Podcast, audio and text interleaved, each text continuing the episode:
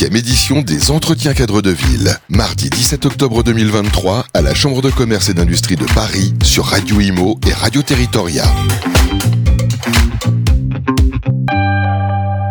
Bonjour, bienvenue à tous. Radio Imo, Radio Territoria, toujours en direct des entretiens euh, cadres de ville, ici à la Chambre de commerce et d'industrie de Paris. Climat et résilience, c'est le thème euh, de cette journée du 17 octobre 2023. C'est la huitième édition. On va parler tout de suite de bah, la ville, euh, sur la ville, comment densifier par la surélévation. On est ravi d'accueillir Hélène Delmotte. Bonjour Hélène.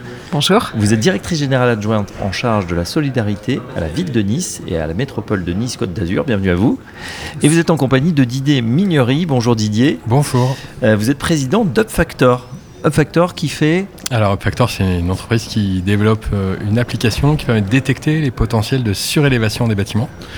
Euh, on applique automatiquement les règles d'urbanisme et on identifie partout où il reste des mètres carrés à construire sur les, les, territoires déjà, déjà construits. Et oui, et justement, euh, Hélène, Hélène Delmotte, la ville de Nice, elle est déjà très dense. donc, une fois qu'on n'a plus de place au sol, on part vers le haut C'est exactement ça. Nice est une ville très très dense, sous une forte pression immobilière, avec de vrais besoins en matière de développement de, l'offre de logement et de la création de, logements, et une capacité à faire qui est limitée du fait du peu de disponibilité foncière. Donc le foncier aérien, la surélévation nous a semblé être une, une idée intéressante à explorer.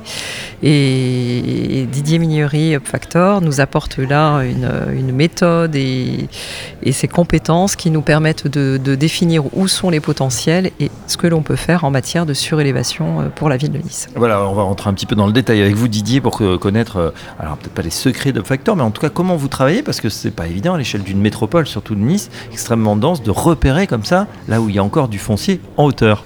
Alors euh, bah, effectivement, la, méthode, c'est euh, via cette application, donc euh, Factor Geoservice que l'on a développé. On collecte toutes les données de hauteur du bâtiment et on applique automatiquement quatre règles d'urbanisme qui existent dans tous les PLU de France et notamment dans, celui de la métropole de Nice-Côte d'Azur. La règle de hauteur, la règle de gabarit, puis l'implantation des bâtiments les, uns par rapport aux autres et l'implantation par rapport aux limites séparatives.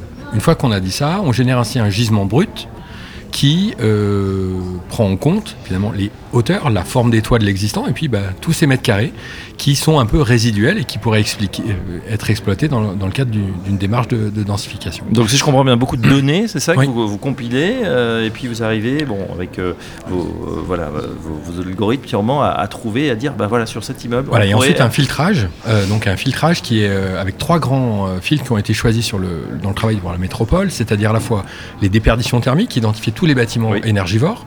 Euh, ensuite, Exactement. Euh, ensuite, la, question euh, du stationnement, euh, c'est-à-dire partout où on pourrait densifier dans le corridor des transports en commun, c'est-à-dire pour valoriser aussi l'investissement qui a été fait par la collectivité sur les transports en commun. Donc, une volonté aussi de, bah, d'aligner finalement les intérêts entre ces investissements lourds et, et des possibilités de développement. Et enfin, le troisième filtre qui est très important, c'est le filtre patrimonial, où il y a eu un important travail qui a été mené avec l'architecte des bâtiments de France pour identifier en amont les opportunités de surélévation qui pourraient euh, être réalisées dans le cadre d'une démarche euh, d'intégration à un territoire euh, vraiment de qualité, hein, qui est le, territoire notamment de la, ville de Nice, avec son double classement entre guillemets de, de secteur protégé, bien évidemment, mais aussi de patrimoine mondial de l'UNESCO. Donc, allier finalement un travail euh, d'analyse froide, un peu de la data, puis un travail de croisement, de filtrage avec les acteurs du territoire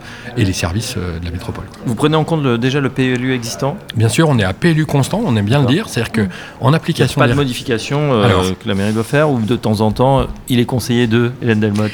Alors effectivement, c'est une, euh, une, excellente question puisque au fil des, échanges entre les différents acteurs, euh, on a très vite pris conscience de la difficulté sur le sujet du stationnement. Il s'avère qu'on avait une modification euh, simplifiée du PLUM qui était engagée et donc ben, on a de suite modifié la règle pour permettre euh, une relative exonération euh, de, l'imposition de création de places de stationnement pour tout logement construit compte tenu du corridor de, transport, etc.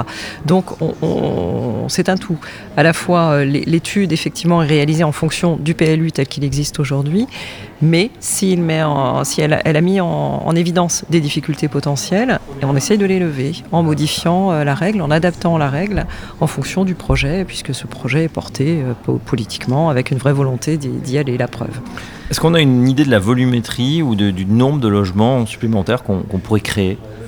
Alors, après application de ces critères un peu drastiques, hein, euh, on a identifié tout de suite un, potentiel d'un peu plus de 500 euh, bâtiments euh, potentiellement surélevables.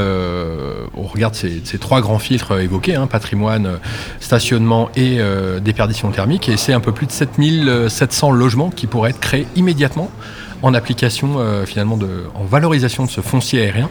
Euh, et donc c'est ce qu'on va s'attacher à faire euh, maintenant dans, une phase 3 entre guillemets de, mise en application. C'est le projet, en fait, c'est comment dire, la, ville adhère à cette démarche de, de création vers le haut. Alors, l'a dit, la ville adhère, puis c'est pour cette raison d'ailleurs que nous avons lancé cette étude, parce que cette, euh, cette, volonté, elle est, elle est, réelle. Maintenant, on va aller un peu plus finement, de façon à voir ce qui est réaliste, comment on peut conduire ces opérations pour qu'elles se déroulent aussi sans encombre, à la fois pour, euh, oui, parce pour les est occupants, en, cœur de ville. On est en cœur de ville, on est en site occupé, etc. Donc, c'est, on est à la fois en macro, mais ce que je disais tout à l'heure, en, dans la dentelle aussi, parce que tout doit être très précis pour être certain que ces opérations soient menées correctement à terme et que ce soit de véritables succès. Donc on va d'abord travailler sur des prototypes avec des opérateurs clairement, euh, clairement désignés et identifiés, notamment sur le parc social, euh, avec l'Office euh, de Côte d'Azur Habitat qui est l'opérateur rattaché à la métropole, de façon à conduire des opérations particulièrement exemplaires et qui permettront d'entraîner les autres ensuite. Et en dehors du logement social à, réaliser sur le parc social, qui semble effectivement la chose la plus facile, on s'intéresse également aux copropriétés, aux copropriétaires, parce qu'en apportant de, de, la valeur euh, nouvelles à travers le foncier aérien, on leur permet aussi d'améliorer la performance énergétique de leur copropriété. Donc ça, c'est un, point aussi intéressant. Et à noter également pour la collectivité, les bâtiments publics aussi, qui ont également euh, des, difficultés souvent en termes de, de, performance énergétique. Non seulement on peut créer du logement, mais on peut aussi aider la collectivité à financer ses propres travaux. Donc en résumé, création de logement, amélioration de la performance énergétique, et puis aussi, bah, donc, euh, de ce fait, baisse des charges hein, pour, les, pour les copropriétaires, puisqu'en plus ça sera divisé par le nombre de logements qui va augmenter. Bon, l'équation euh, paraît euh, plutôt gagnant-gagnant. Il n'y a plus qu'à. plutôt vertueux. Ah bah voilà, bah écoutez, on vous donne rendez-vous, euh, chers amis, très prochainement dans un prochain cadre de ville pour mesurer. Bon, évidemment, ça va prendre un petit peu de temps. En tout cas, voilà, c'est une bonne initiative d'exemple de, de, densification, justement, avec par la surrévélation. Un grand merci à nos invités. Hélène Delmotte, directrice générale adjointe en charge de la solidarité, ville de Nice et métropole de Nice-Côte d'Azur et Didier Mignery, le président d'UpFactor. À très bientôt sur Radio Imo, Radio Territoria. Merci. Merci. Huitième édition des Entretiens cadres de ville, mardi 17 octobre 2023 à la Chambre de commerce et d'industrie de Paris sur Radio Imo et Radio Territoria.